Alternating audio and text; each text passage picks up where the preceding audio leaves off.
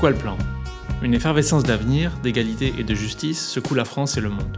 Jusqu'à présent, elle n'a pas su enclencher le frein d'urgence sur la voie des catastrophes planétaires et des dominations quotidiennes. Nous avons fait l'expérience de la force immense que nos luttes devront accumuler ensemble pour ébranler l'ordre existant. C'est quoi le plan? Un podcast de la revue Contretemps propose de débattre de toutes nos stratégies pour bâtir un autre monde. Parfois, par chance, nous avons vu le monde d'après. Dans C'est quoi le plan Nous accueillons toutes les voix de celles et ceux qui en cherchent les chemins. Tous les guides de survie, les programmes, toutes les transitions, les planifications, tous les plans d'attaque nourrissent le débat stratégique. D'une façon ou d'une autre, les empires d'aujourd'hui seront les cendres de demain. Ils pourraient bien entraîner l'humanité dans leur chute. Alors, quel autre horizon nous reste-t-il? Que faire pour l'atteindre? Nous vous offrons une nouvelle réponse à chaque épisode de C'est quoi le plan? Bonjour à toutes et tous. Euh, c'est le deuxième épisode euh, du podcast C'est quoi le plan euh, qui réfléchit aux questions stratégiques en lien avec la situation politique. Et nous recevons aujourd'hui Razmig Kecheyan et Romaric Godin. Donc, dans la première partie de ce podcast, nous avions évoqué assez longuement l'état du capitalisme en essayant de coupler cette analyse avec d'ores et déjà des questions politiques et stratégiques. Et nous allons poursuivre cette discussion en la focalisant en quelque sorte sur l'état de, de la gauche la question du réformisme, euh, ses avancées, euh, ses difficultés, ses impossibilités. Alors peut-être, Romaric et Razmig, en fait, la, question qu'on peut se poser au vu de tout ce qu'on a dit dans la première partie de ce podcast, c'est comment euh, la gauche peut-elle être à la hauteur justement de la situation gravissime que nous traversons et dont nous, faisons les frais avec la violence du, capital et ses dimensions destructrices. Donc ça repose à nouveau frais euh, la, question du, réformisme et aussi des luttes sociales. Alors peut-être la première forme de l'interrogation euh, porte sur euh, le parlementarisme. donc ce que je voudrais dire d'emblée, c'est que on peut avoir une certaine gratitude, et c'est mon cas, à l'égard des parlementaires de la NUPES et en son sein notamment de la France insoumise, hein, qui mènent de véritables batailles politiques. On l'a rappelé et tu le soulignais dans la première partie du podcast, les, les, moments électoraux, Rasmik, sont des moments de, politisation euh, du, corps social. Euh, et donc, il ne s'agit pas du tout de balayer d'un revers de main l'importance de ces élections.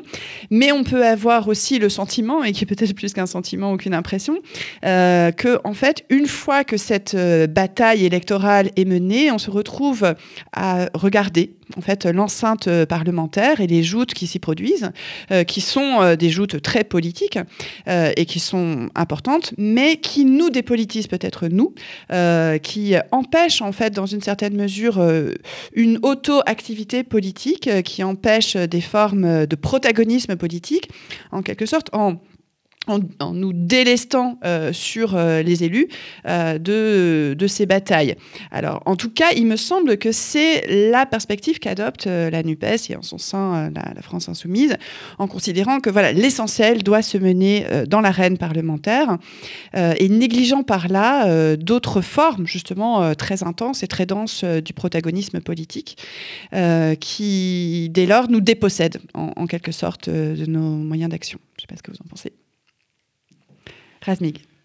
Euh, j'en pense que je suis euh, d'accord avec ton diagnostic. Euh, aujourd'hui, je pense que la quasi-totalité ou l'écrasante majorité des cadres de la France insoumise, je prends ce cas-là parce que c'est celui que je connais, par cadre j'entends de militants expérimentés, pas forcément d'un certain âge, mais qui ont une expérience politique, sont soit euh, députés à l'Assemblée nationale, soit collaborateurs ou collaboratrices d'un député à l'Assemblée nationale. Il y a quelques cas de cadres qui sont restés à l'extérieur pour organiser le mouvement, qui vont travailler dans ce qu'on appelle la Fondation La qui est une fondation dont va se doter la France Insoumise. Mais en gros, on est dans un cas extrêmement classique où une élection euh, à l'Assemblée nationale, dans une en France d'ailleurs ou ailleurs, euh, a constitué et constitue même toujours une sorte d'aspirateur à temps et à énergie pour euh, tous les cadres qui, qui auparavant étaient à l'extérieur de l'Assemblée nationale. Et donc ça fait que l'Assemblée nationale est devenue le centre de gravité quasi exclusif de l'activité de la France insoumise aujourd'hui. Évidemment, ça pose toutes sortes de, problèmes.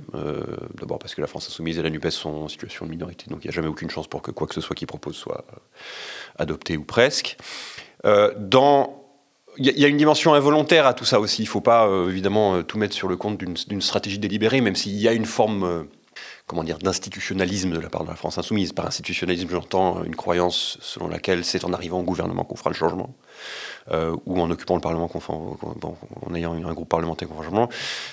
Il est clair que dans, tout mouvement de gauche radical en particulier, il y, a, toujours un problème qui se pose, qui est celui de la pénurie des cadres. Quoi. Évidemment, que quand vous êtes le parti majoritaire hégémonique, bon, vous avez des cadres à l'appel, qui vont venir euh, devenir députés, ministres, des gens issus, je sais pas moi, du ministère du Trésor, d'une entreprise privée, etc.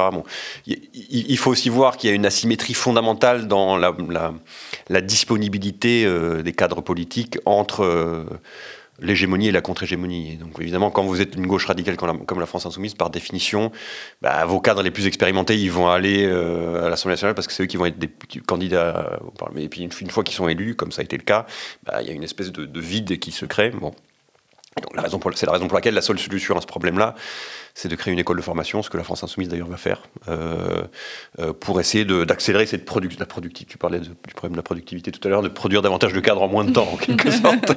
Donc d'accélérer la production des cadres. Du capital. Oui, bah, du capital militant, en quelque sorte. Et ça, c'est un, problème très classique. Hein. Je veux dire, il y a des pages de, dans, chez les marxistes classiques, il y a des pages entières sur ce problème de, de comment produire des cadres en situation euh, de, minorité, de contre-hégémonie, etc. Donc ça, c'est donc ça, c'est un problème structurel de toute, j'allais dire, de toute éternité, en quelque sorte. C'est pas que la vision institutionnaliste euh, de la politique de la France insoumise, mais mais la, la vérité aujourd'hui, c'est qu'à part appeler à une marche occasionnellement et et faire du battage médiatique. Euh, euh, la réalité de la France insoumise et de la NUPES, c'est que l'essentiel se passe euh, au Parlement, et ça, c'est évidemment catastrophique. Alors, peut-être sur, la causalité que j'ai cru entendre dans ce que tu disais, peut-être j'introduirais une nuance, mais peut-être que j'ai mal compris.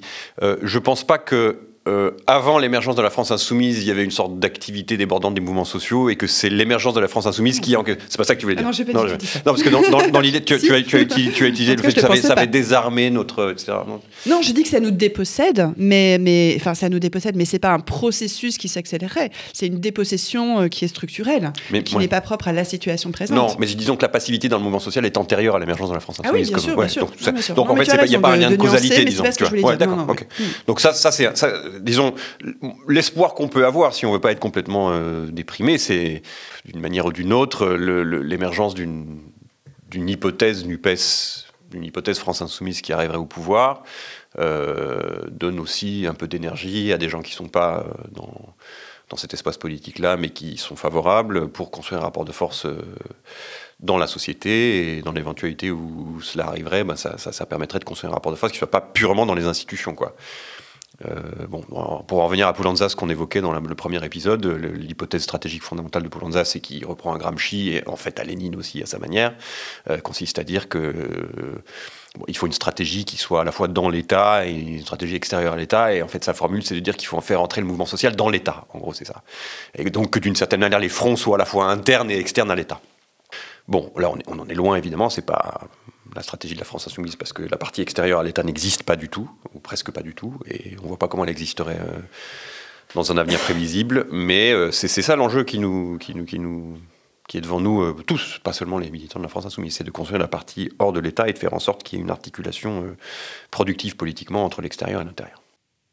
Romaric j'ai pas grand chose à rajouter, mais je pense que si on revient à ce qu'on disait dans la première partie,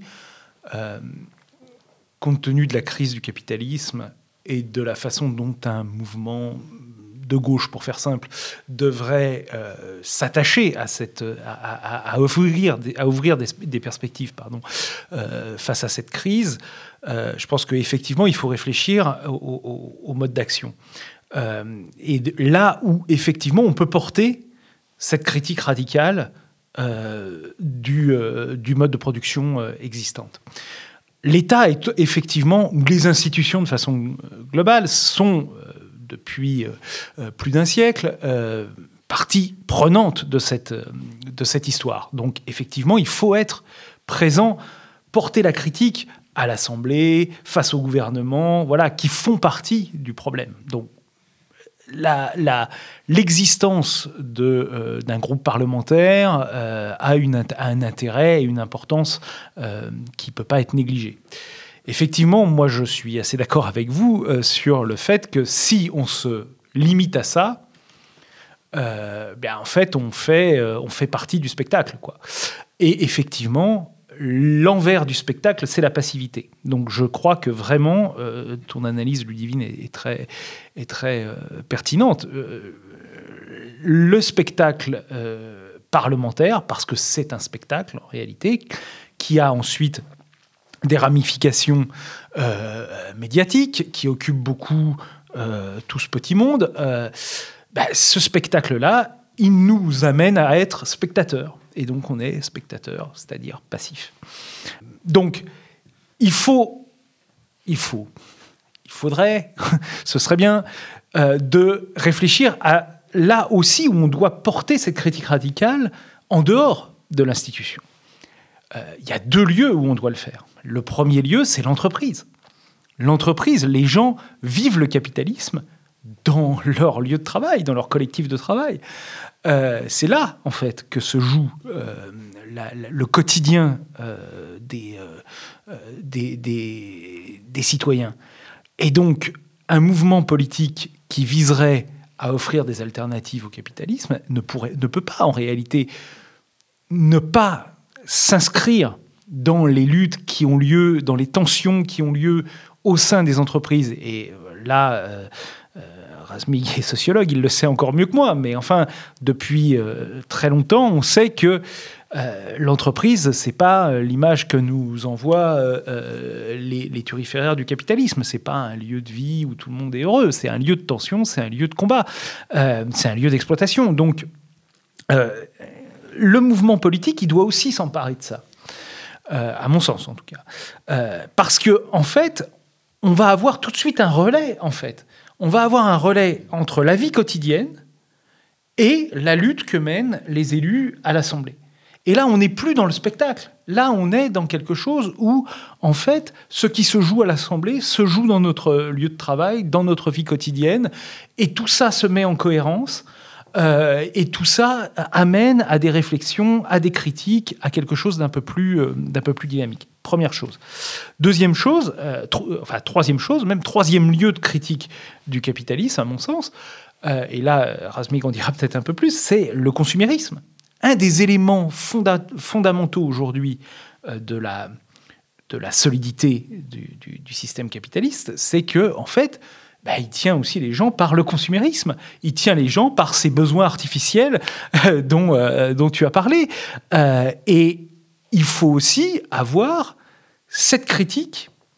alors c'est plus compliqué parce que bon voilà c'est là aussi de la vie quotidienne des choses comme ça mais il faut organiser aussi un mouvement social qui porte cette critique là euh, avec toutes les limites que ça, parce qu'on est tous dans, on a tous nos contradictions, on est tous dans le machin. Il faut, il faut assumer aussi euh, le fait qu'on est nous-mêmes dans un système capitaliste et que c'est pas parce qu'on veut le dépasser qu'en fait on doit vivre dans une cabane euh, sans rien faire. Mais avoir une critique interne, c'est aussi un élément important de, cette, de cet élément-là, avec des relais dans les entreprises. Qu'est-ce qu'on produit? Pourquoi on produit ça?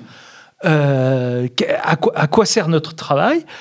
Et au niveau euh, des élus euh, pour effectivement interroger la place des institutions et de l'État. Voilà. Donc, moi, je ne veux pas non plus faire le procès. Euh, je crois que Razmig a très bien résumé quelles étaient les, les difficultés auxquelles étaient soumis les mouvements politiques qui sont présents à l'Assemblée. mais je pense que néanmoins, on ne peut pas rester dans cette, dans cette situation où le mouvement, euh, politique et parlementaire se suffirait à lui-même, occuperait un espace médiatique et que l'occupation de cet, espace médiatique euh, permettrait à un moment de faire basculer les choses. Parce qu'on y viendra peut-être euh, ensuite. mais en partant de l'hypothèse aujourd'hui très optimiste que cette occupation médiatique et parlementaire déboucherait sur une expérience de gouvernement, si on n'a pas les deux autres relais derrière, eh ben, on fait de la gestion euh, de l'État euh, en système capitaliste. Et euh, ça, c'est quand même quelque chose dont les expériences historiques, là, Ludivine, tu, tu, le sais mieux que moi, posent quand même un, certain nombre de, de, problèmes, avec ensuite le retour de bâton qu'on connaît sur la gauche, c'est-à-dire qu'effectivement, il y a ce sentiment de trahison. Mmh. Merci beaucoup. Alors, avant de revenir euh, plus précisément sur ce que tu viens de nommer, euh, Romaric, en fait, la question de l'expérience de gouvernement, j'aimerais bien qu'on creuse un peu ce qui s'est dit euh, sur bah, cet enjeu de la, politique dans l'arène parlementaire et la relative dépolitisation ou assignation à la passivité que ça produit, même sans que ce soit forcément volontaire. C'est-à-dire que l'explication que tu donnes, et elle me paraît très juste, c'est une explication matérielle et on va dire pratique sur la pénurie de cadres, Rasmig. Moi, je me demande, y compris sans faire de procès, hein, voilà, l'idée c'est d'objectiver un peu cette situation, si ce n'est pas quand même une certaine conception du politique qui prévaut euh, ici, euh, à savoir que, voilà, en fait, la question de l'auto activité politique, de l'auto-organisation politique, de la politique par la base, euh, c'est pas un enjeu central de ces organisations et notamment euh, de, la, de la France insoumise. Euh, donc c'est une manière de déléguer, d'avoir une certaine conception de la politique qui est de l'ordre de la délégation, de l'ordre de la représentation et pas de la démocratie qu'on pourrait appeler directe ou, active. Et c'est un peu la même chose, me semble-t-il, sur les luttes sociales. Tu parlais de ça et je pense qu'on y reviendra dans une partie plus centrée sur les alternatives. Euh, mais tu, tu, évoquais euh, le fait que pour Polantas, il fallait euh, faire entrer le mouvement social dans l'État. Alors en effet, on n'en est pas là, mais moi j'ai eu l'impression en lisant euh, très attentivement euh, le programme de l'Union populaire que, euh, en tout cas, ce programme avait fait entrer le mouvement social. J'ai eu vraiment le, sentiment fort que le mouvement social parlait au travers de ce programme et que dès lors, il n'était justement pas du tout déconnecté des luttes sociales et de toute leur profusion d'élaboration. Ça, c'est vraiment passionnant à cet égard et on y reviendra sans doute quand on parlera justement programme de ce côté de, de la politique. Euh, il est très riche, il est, il est très complet. Mais il y a euh, plusieurs types de tensions à cet égard. D'un côté, il y a bien sûr un soutien aux luttes sociales et il y a une inspiration, encore une fois, puisée dans euh, l'élaboration des luttes sociales.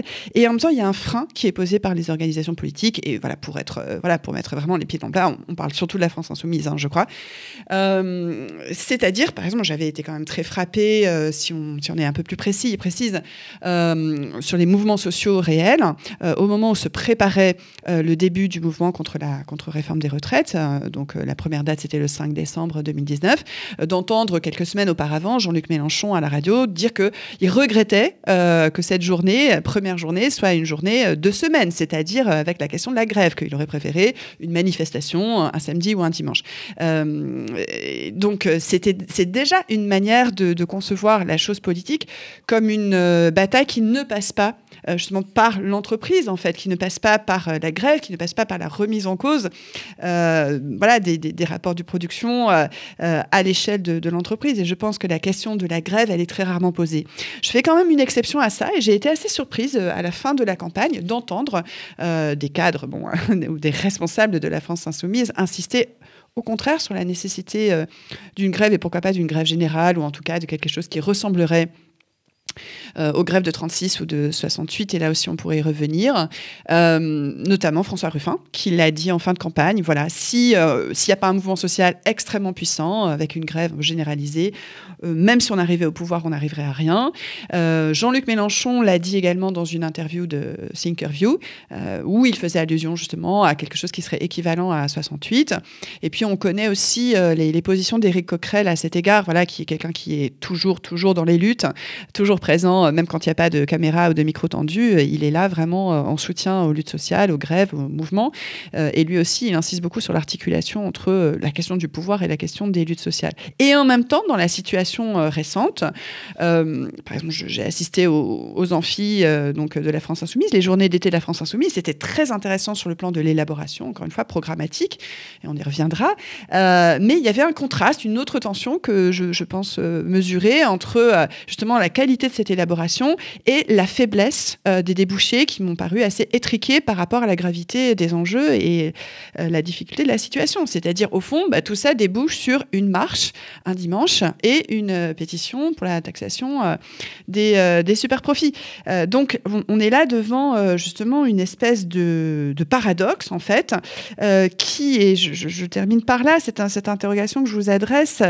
en fait, c'est intéressant, en fait, que tu disais, euh, le groupe parlementaire, c'est aussi un lieu où on peut porter la critique. C'est vrai.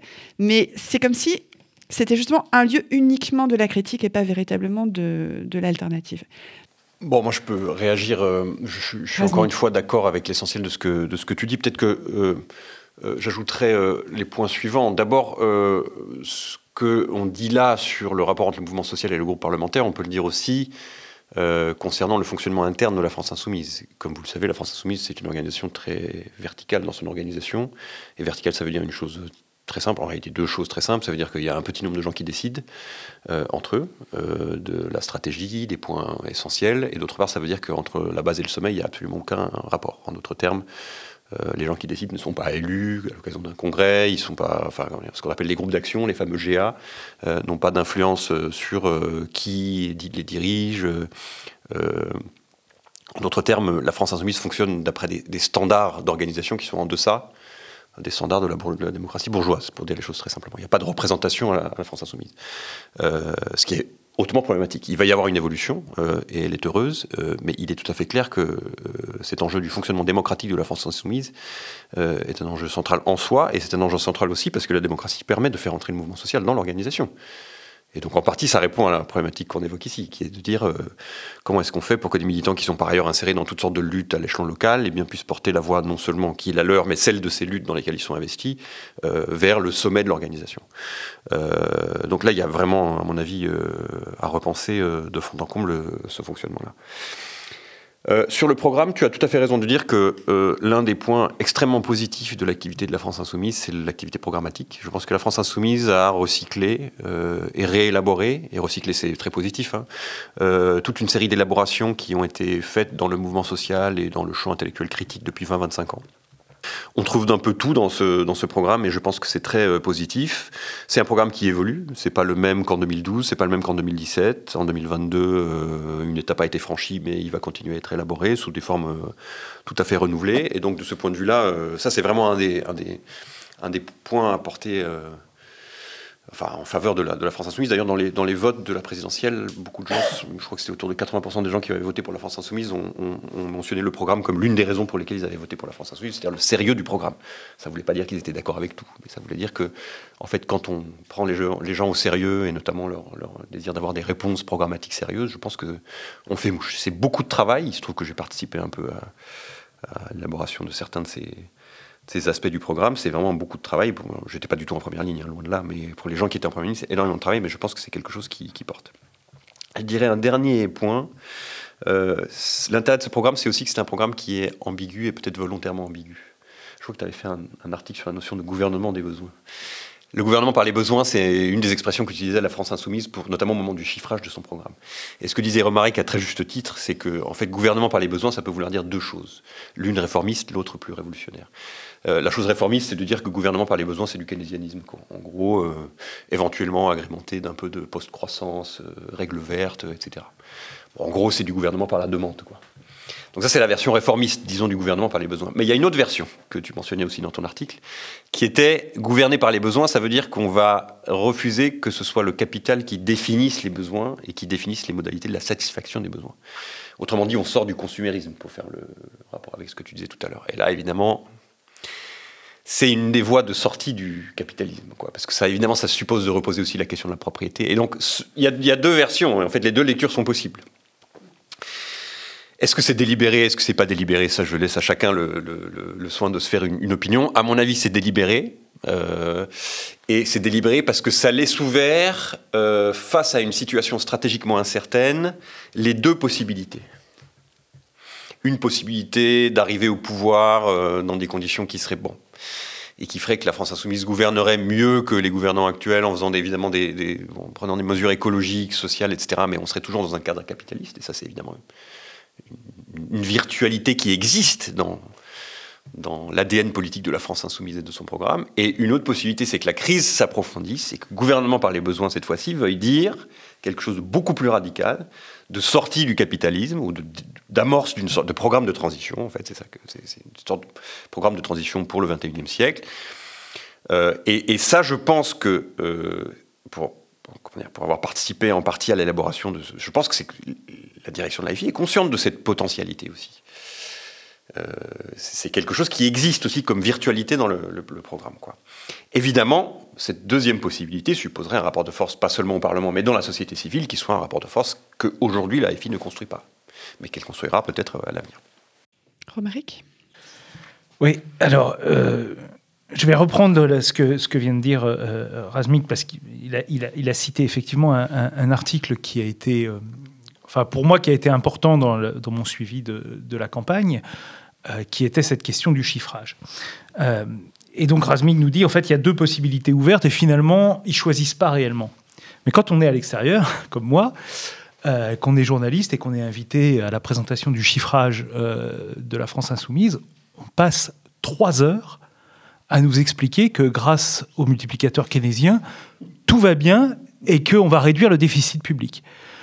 Et ensuite, on a un show avec Jean-Luc Mélenchon et trois journalistes économiques euh, et une discussion où Jean-Luc Mélenchon leur explique que bah, euh, si vous êtes journaliste économique, vous devez reconnaître que notre programme est sérieux selon vos critères à vous. Moi, je trouve qu'on ne construit pas là. On ne construit pas, en fait, la possibilité de l'un ou de l'autre.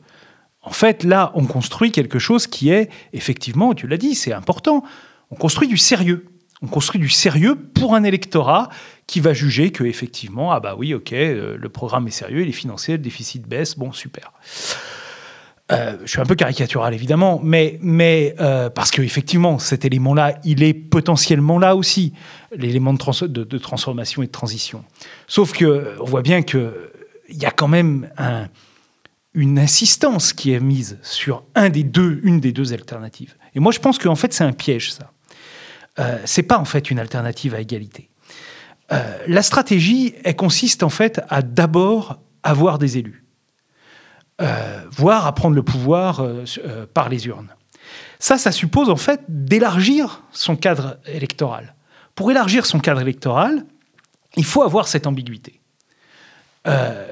et une fois qu'on a obtenu des élus, comme tout le monde en est content, encore une fois, c'est pas, je ne remets pas ça en cause, mais voilà, on a obtenu des élus, eh bien en fait, on ne travaille pas, comme tu l'as dit, à la construction en fait d'une critique par le bas. Et donc, au prochain, euh, à la prochaine élection, on est toujours dans la même, euh, dans la même euh, difficulté. C'est-à-dire qu'en fait, on n'a pas de relais dans la société qui fait qu'en fait, à l'issue de cette période parlementaire, on puisse avoir une société qui a bougé sur ces critères-là. Qu'est-ce que c'est que le sérieux? Qu'est-ce que c'est que les besoins? Qu'est-ce que c'est que la lutte sociale? Euh, est-ce que c'est effectivement juste euh, la réforme des retraites, la lutte sociale, euh, avec des grandes, des grandes manifestations ou des journées de grève? Ou est-ce que c'est mon quotidien à moi, dans mon entreprise? Voilà, bon, toutes ces choses-là. Comme on n'a pas travaillé là-dessus, en fait, on se retrouve à l'issue de la période parlementaire et des nouvelles élections à devoir faire exactement la même chose. Il faut que j'élargisse mon, mon et à chaque et à chaque élection, en fait, je dois élargir mon euh, mon euh, comment mon champ électoral. Et donc, je dois aller voir des gens. Euh, qui, puisqu'il n'y a pas eu de travail dans la société, ont toujours les mêmes critères euh, de ce qu'est le besoin, de ce qu'est euh, le sérieux budgétaire, de ce qu'est l'économie, de ce qu'est le, rapport du capital. Et donc on a un cercle vicieux, en fait. On n'en sort pas. Euh, et je pense que ça, c'est un vrai problème qui fait qu'on n'est pas dans une alternative où c'est soit l'un, soit l'autre. En fait, il y a ces deux options, mais il y a cette option réformiste qui est beaucoup plus mise en avant parce qu'elle est beaucoup plus féconde sur le plan électoral en réalité. Euh, et donc ça, ça entraîne quelque chose en cas de, je pense, encore une fois, et je ne je, je, veux pas avancer sur la, sur la discussion, mais en cas de prise de pouvoir, ça suppose quand même quelque chose d'important. C'est-à-dire qu'en fait, comme on n'a pas de réflexion sur, comme on n'a pas de théorie de l'État, en fait, on n'a pas de théorie de l'État euh, construite, qu'est-ce que c'est qu'un État de transition? Qu'est-ce que c'est qu'un État? Moi, je, enfin, il est très bien ce programme de la France insoumise, mais enfin ça, on n'en parle pas. Euh, et donc, à, partir de ce moment-là, euh, on est tenu par une majorité politique qu'on a construit autour de l'élargissement de notre base électorale. Et donc, en fait, on est tenu en fait par cette, par cette, par cette stratégie-là. Et à partir de ce moment-là, on a en fait une logique qui est, de mon sens en tout cas, une logique perdante. Euh, ça, c'est la, première chose. La deuxième chose euh, que je voulais dire euh, en, rebondissant un peu sur, sur vos discussions, c'est que le programme de la France insoumise était très bien, mais il manquait quand même quelque chose qui était la démocratie dans les entreprises. bon, il y avait des, il y avait des petites choses, mais enfin, euh, c'était pas le cœur du, pas le cœur du programme. Et donc, à partir du moment où c'est pas le cœur du programme, on voit bien aussi ce que ça implique. Ça implique que, en fait, l'enjeu démocratique, et notamment celui de la critique radicale à la fois euh, du rapport euh, capital-travail, mais aussi de la consommation, va se jouer à l'Assemblée nationale. Et là, c'est pas possible. On peut pas faire ça à l'Assemblée nationale, en fait. L'Assemblée nationale, c'est pas un truc où on va, enfin voilà, c'est pas c'est pas pas sa fonction. Euh, et donc là aussi, je trouve, ça mène à, un problème fondamental. Et le troisième élément, c'est que en fait, qui découle de ces deux-là, on a une logique qui est de haut vers du haut vers le bas en fait. On a une logique où un mouvement politique va apporter euh, des solutions à la société. Euh, le problème, c'est que euh, ce mouvement politique, il n'est pas tout puissant. Il s'inscrit lui-même dans une réalité historique et économique. Et pour revenir à ce que j'ai dit au tout début, pardon, je suis un peu obsessionnel, mais enfin quand même, au tout début de, notre discussion dans la première partie, euh, si, on, a, si on, est dans un capitalisme qui est en crise, le mouvement politique le plus puissant du monde s'il ne veut pas entrer en conflit avec euh, ce système économique, il va devoir en fait s'insérer dans les besoins de ce système économique. Et donc redéfinir les besoins en faisant une sorte de compromis avec les besoins du système économique quand le système économique est sous pression permanente, pour moi, c'est une impasse. En fait, le choix, il est fait d'avance dans ce cas-là. En fait, la logique de, de, dire euh, le gouvernement par le besoin, c'est le gouvernement par la demande, dans l'option où le capitalisme est sous pression, à ce moment-là, en réalité, c'est déjà avoir, euh, c'est déjà en fait signer sa, défaite et sa future trahison. Oui, alors c'est passionnant parce que si on résume, euh, on a d'un côté le constat que c'est un programme euh, sérieux, très élaboré, qui a pris beaucoup de temps et qui s'est beaucoup inspiré euh, des élaborations elles-mêmes de, des luttes sociales et de ce que tu disais aussi, en fait, Razmig, sur des élaborations plus directement issues de la théorie politique ou des sciences sociales. Mais que d'un autre côté, il ne pose pas véritablement des questions qu'on pourrait justement nommer stratégiques, c'est-à-dire à quelles conditions de possibilité on les réalise, qu'est-ce que serait cet état de, transition, comment on fait face en fait à la puissance euh, du capital euh, qui s'oppose par définition de manière assez intrinsèque euh, aux, mesures qui entendent justement soit le réformer, soit le contester.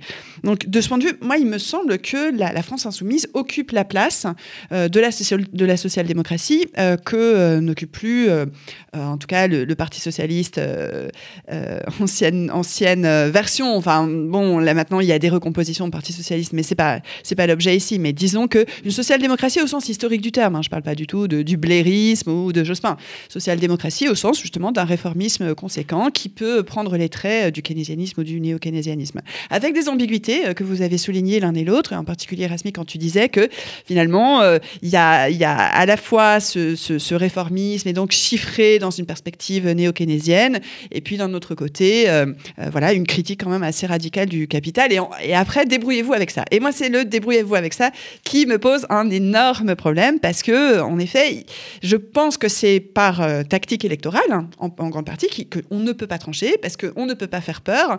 Donc, on ne peut pas véritablement réfléchir euh, à euh, ce qu'il faudrait, à quelle hauteur de la lutte sociale, hein, de la lutte sociale et politique il faudrait se placer pour mettre en œuvre les, quelques mesures fortes du programme. Je pense qu'à ce stade, je ne sais pas s'il y a des solutions dans ce programme, justement. Tu, tu parlais de solutions euh, Romaric, je ne sais pas s'il y a des solutions. Il y a des mesures, il y a un catalogue qui est très riche, euh, voilà, qui est extrêmement fécond. Mais je ne sais pas s'il y a des solutions justement pour les mettre en œuvre. je vais prendre un ou deux exemples et ensuite, bien sûr, je vous laisserai la parole.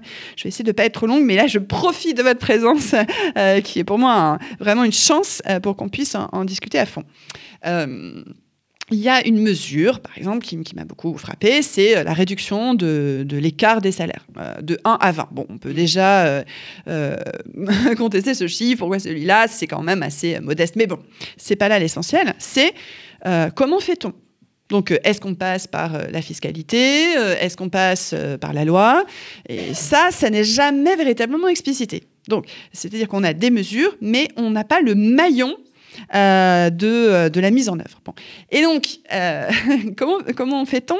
Euh, Il y a plusieurs hypothèses, mais en tout cas, une des hypothèses qui, qui flotte un peu dans, dans l'air, c'est la loi, en fait, la loi, euh, elle, ne, elle ne suffit pas. Euh, il suffit de voir ce que font les grandes entreprises, par exemple, avec le travail dissimulé, qui est évidemment illégal. Certaines grandes entreprises sont de temps en temps euh, condamnées par les tribunaux pour travail dissimulé. ça représente en fait un, un, pourcentage tellement infime de leur chiffre d'affaires qu'elles préfèrent continuer justement à avoir recours au travail dissimulé. Et donc la légalité leur importe somme toute assez peu. Et donc voilà, euh, si elles ne respectent pas la loi, que fait-on de ces entreprises?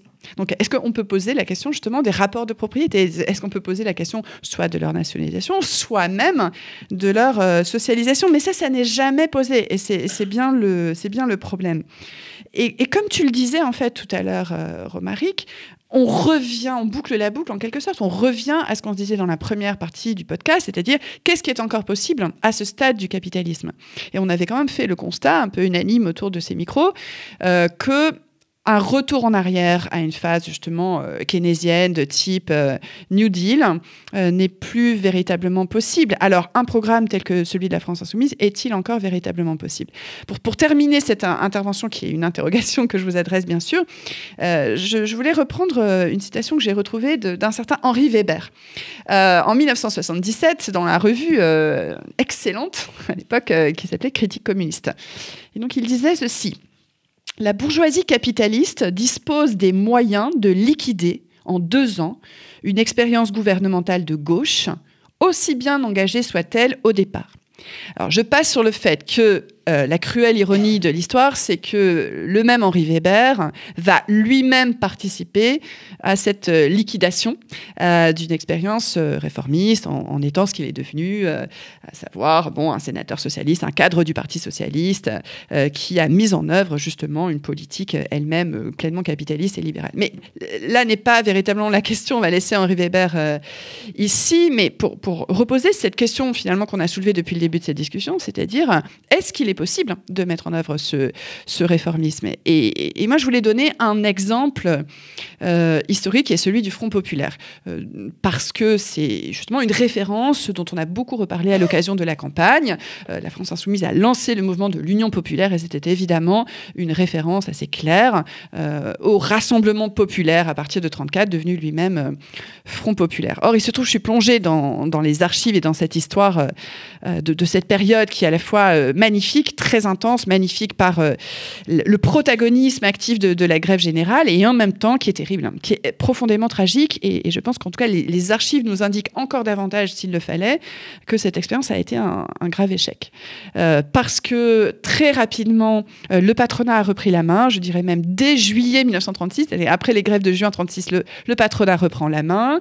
il reprend vraiment pleinement confiance. il est d'un cynisme effrayant sur toutes les mesures qui ont été avancées euh, lors euh, des accords de, Matignon. D'ailleurs, euh, une grande partie du patronat dit non, mais c'était pas des accords. Hein, voilà, on n'y a pas d'engagement ferme. Et donc aussi bien sur les 40 heures que sur les congés payés, que sur l'augmentation des salaires, ce patronat rogne, rogne, rogne, grignote absolument tout ce qui a été supposément conquis.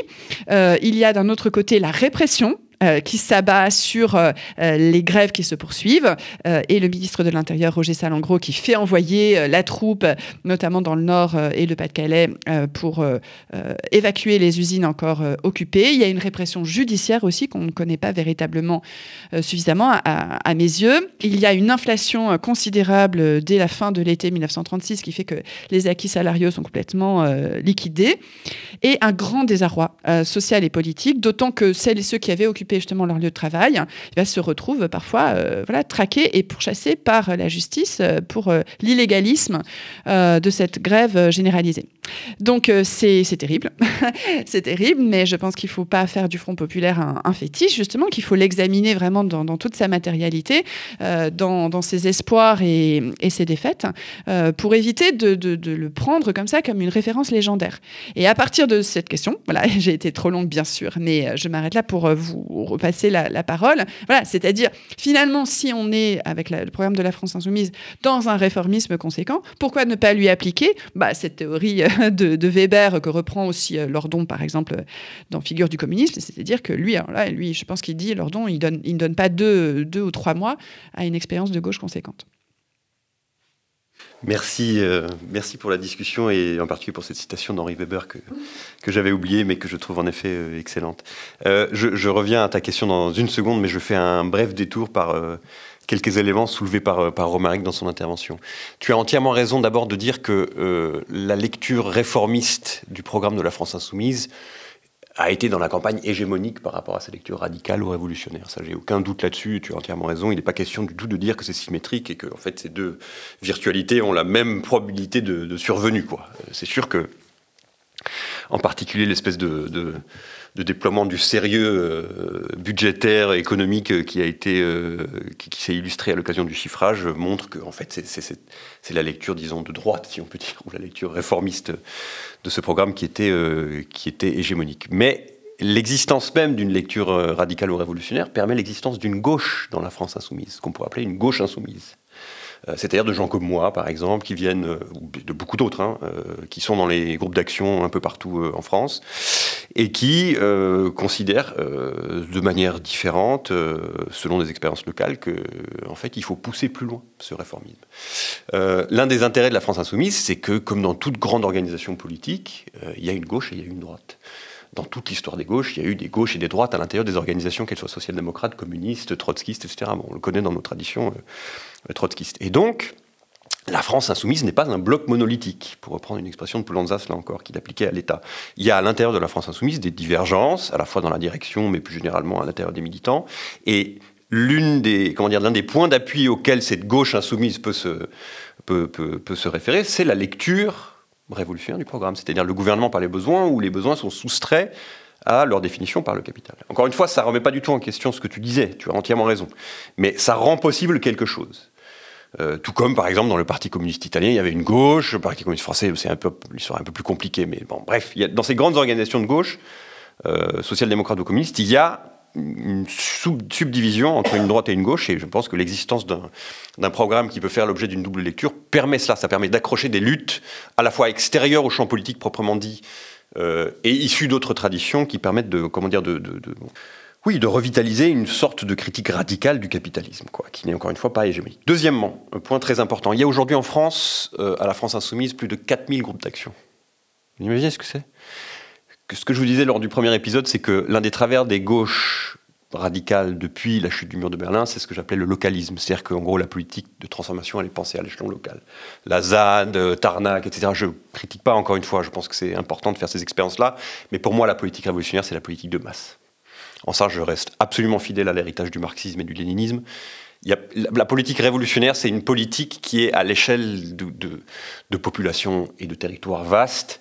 Et par conséquent, toutes ces expériences où on, fait l'expérience d'un communisme déjà là, euh, à l'échelon d'une commune ou d'une ZAD, etc., c'est très bien, mais, mais on n'y est pas encore, je pense. Ce que permet de faire la France insoumise, de commencer à faire, encore une fois, toutes les critiques que vous avez faites sont absolument valides, c'est la montée en échelle c'est que là, on parle à des gens qui sont dans des groupes d'action, euh, plus de 4000, en tout, je ne sais pas combien de membres ça fait parce que c'est assez flou en réalité la délimitation des groupes d'action. Il y a un tas de gens qui viennent pour les campagnes, comme vous le savez, mais comme il n'y a pas de carte à proprement parler à la France Insoumise, les gens s'en vont, ou ils restent, mais il n'y a pas de cotisation, etc. Donc c'est très difficile d'évaluer combien de personnes il y a dans cette organisation. Mais en tout cas, c'est de la politique de masse. Et donc, moi, ça m'intéresse de travailler dans ce cadre-là. Donc, si on lit les deux, la gauche, la possibilité d'une gauche se référant à la version révolutionnaire de l'interprétation du programme, plus la dimension on sort du localisme et, euh, et on, est, on est directement en lien avec une politique de masse, une politique révolutionnaire de masse, qui est la même chose parce qu'une politique révolutionnaire, c'est forcément une, politique révolutionnaire de masse. Euh, c'est pour, pour quelqu'un, pour moi en tout cas, je ne peux pas être ailleurs qu'à cet endroit-là, malgré tous les défauts que, que, que, je partage. par ailleurs, il y a un troisième aspect, c'est que il ne faut pas en demander trop non plus à la France insoumise. Vous voyez ce que je veux dire si vous voulez, on pourrait consacrer aussi une émission aux directions syndicales euh, et puis au mouvement social et constater qu'en réalité, euh, il n'y a pas beaucoup d'aide. Hein. je veux dire, euh, bon. Et donc, je veux dire, on ne peut pas à la fois dire que les organisations politiques, le champ politique, le Parlement, c'est très secondaire, et en même temps focaliser toutes les critiques là-dessus évidemment, on parle de ça aujourd'hui, donc c'est pour ça qu'on en parle. Mais si on faisait une émission sur les syndicats, ce serait aussi, euh, aussi critique et le mouvement social également. Mais je veux dire, la passivité, l'atonie du mouvement social et syndical, c'est quelque chose qui, qui n'aide pas à sortir de l'AFI de son travers parlementariste. On est d'accord aussi. Donc ça, c'est un, point important. un dernier point, si j'ai le temps, sur la social-démocratie. Est-ce que l'AFI, c'est une organisation social-démocrate? On peut en discuter, par certains aspects, elle l'est, mais la social-démocratie, historiquement, ça suppose l'existence de ce que Romain disait, qui n'existe plus, c'est-à-dire des gains de productivité. Euh, c'est-à-dire que le gâteau s'accroît et puis une partie de ces gains de productivité sont redistribués sous la forme de salaire. Mais aujourd'hui, évidemment, comme il n'y en a plus, la social-démocratie, structurellement, en tout cas dans sa composante économique ou socio-économique, comment dire, la place qu'elle occupait dans le champ politique est rendue impossible par les transformations du capitalisme. Ce qui fait que soit on va à droite, c'est ce que certains appellent l'extrême centre, par exemple. C'est même plus le social-libéralisme d'une certaine manière. C'est bon, le macronisme quoi en France. Euh, ou alors on va vers une social-démocratie de gauche, mais dont aujourd'hui la condition de possibilité est le discours écologique. C'est-à-dire une forme de discours qui accroche un positionnement social-démocrate, mais le modifie assez substantiellement euh, par un discours, disons, post-croissance, règles vertes. Je ne dis pas que c'est du marxisme écologique, hein, tout ça, mais euh, planification écologique dans une certaine mesure, euh, etc. Donc, si tu veux, est-ce que c'est de la social-démocratie? Est-ce que, par exemple, la catégorie de réformisme est une catégorie qui est opérante pour comprendre la France insoumise? En un sens, oui. En un sens, oui. Mais je pense que sur le plan socio-économique, c'est difficile de comparer avec la social-démocratie des Trente Glorieuses, parce que le capitalisme a profondément oui, mais si je peux me permettre, justement, c'est un, un mouvement qui voudrait être social-démocrate, dans une situation où elle n'a plus la possibilité matérielle de l'être, étant donné tout ce qu'on a expliqué et que tu viens de rappeler sur le capitalisme, dans une certaine mesure. Moi, je le vois un peu comme ça. Peut-être, c'est une possibilité. On peut aussi dire que c'est une rupture par rapport à la social-démocratie. Dans la trajectoire de Jean-Luc Mélenchon lui-même, euh, il y a évidemment le fait d'être sorti du Parti socialiste. Euh, ah oui, mais ça, c'était pas la social-démocratie. Justement, le Parti socialiste euh, néo-libéral. tu as raison. Même, même, la notion de social-libéralisme m'a toujours perturbé parce que c'est oui. j'ai de moins en moins vu le, social, donc même ce terme-là me, me paraît un peu biaisé et, piégé. Parce que tu parlais du macronisme, mais cette social-démocratie cette social qui bascule vers la droite, c'est aussi le, hollandisme. voilà. Oui, juste, on avait, on avait euh, écrit un, article avec mon camarade Fabien Escalona sur euh, justement cette question, et, moi je m'étais replongé un peu dans les, vraiment dans la préhistoire de la social enfin, du réformisme avec, en, en relisant Edward Bernstein, et j'avais été frappé vraiment de la... Je trouve que ça fait assez euh, écho à, cette volonté de trouver une voie de dépassement, euh, puisqu'à l'époque, euh, Bernstein est, marxiste et il entend dépasser le, capitalisme, il entend dépasser le capitalisme, mais par d'autres moyens que les moyens révolutionnaires.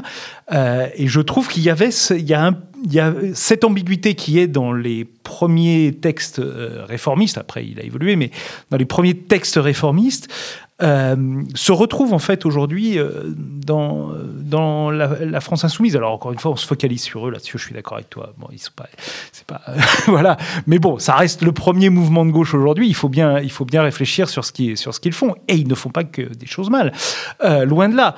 Mais, mais quand même, je pense qu'en fait, cette question que tu poses de la social-démocratie de son dépassement euh, réel, c'est-à-dire dans les conditions réelles euh, du capitalisme, je ne suis pas certain en réalité qu'ils aient véritablement que le programme de la France insoumise ait réellement pris acte de cette impossibilité. Moi, je, ne pense pas. Quand, encore une fois, désolé, je suis décidément très obsessionnel aujourd'hui, mais sur cette histoire de chiffrage, euh, pour moi, cet exercice de chiffrage mis en scène, je rappelle que Emmanuel Macron, le candidat de, la rationalité et du sérieux, soi-disant, euh, a fait un chiffrage sur un bout de table qui prend deux lignes dans son programme. Euh, cette mise en scène d'un sérieux quasiment mais qui, prend des, proportions presque, pardon, je suis désolé, mais presque grotesques en fait. Euh, au regard de l'offre politique euh, euh, au, côté, me fait dire qu'il y a là quelque chose qui n'est qui n'est pas réglé. C'est pas réglé en fait. C'est pas l'histoire de. On prend acte du fait que la social-démocratie devient une impossibilité précisément par l'évolution du capitalisme, elle n'est pas claire. Euh, et alors peut-être qu'encore une fois, c'est de la stratégie euh, électorale, ce qui pose euh, des problèmes à mon sens aussi. Mais voilà, je pense qu'il y a, cet élément-là, mais encore une fois, je pense que du coup, c'est normal que ce soit pas clair, parce que comme il faut élargir, et qu'on n'a pas de relais dans, dans l'opinion qui puisse comprendre que précisément cette social-démocratie à l'ancienne est une impasse, eh bien, on fait de la social-démocratie à l'ancienne. Mais le problème, c'est une fois qu'on arrive au pouvoir. Et là, je te repasse la parole. pas de désaccord majeur. Hein. Je, je, je, suis, je, suis, je suis d'accord avec, euh, avec ce que tu dis. Par ailleurs, pour euh, rebondir avec la toute dernière partie de ce que tu disais sur euh, la question des nations, je crois que tu parlais de nationalisation, du pôle public, etc. Voilà, la question prenais, de la propriété prenais, privée plus Oui, non, mais je prenais non, cet exemple de non, voilà, une mesure de réduction de l'écart euh, des, des, salaires. Comment fait-on concrètement? Oui, oui, non, bien sûr, non, mais je veux dire, le, le programme règle, règle pas tout. Hein, moi, je, je mais euh, non, non, sur la, en particulier sur la question des. En fait, l'une des difficultés du programme, mais c'est ce qui aussi fait sa richesse, c'est que les, les, il y a une quarantaine de livrets sur lesquels les gens ont travaillé et il y a des coordinateurs des livrets qui ont mis tout ça en cohérence. Euh, mais il est évident, par exemple, que si on veut faire de la planification écologique sérieusement, il faut remettre en question beaucoup plus clairement la propriété privée, créer des pôles publics dans différents secteurs, etc., qui, existent, mais qui sont, dont, l'élaboration n'est peut-être pas suffisamment articulée. Euh, euh, donc voilà, mais je suis d'accord avec, ce que, vous dites. Moi, pour moi, ça reste un cadre dans lequel on, on peut, pas ne pas être pour les raisons que j'ai indiquées, et notamment pour la dimension des échelles. Euh, mais, on n'ira nulle part si les organisations syndicales de ce pays ne se réveillent pas et si, euh, et si le mouvement social ne revient pas sur le devant de la scène, aucun doute. Merci beaucoup. On va reparler dans une troisième partie de ce podcast sur justement ces, questions des alternatives euh, articulées au, au, mouvement social à laquelle, auquel on aspire.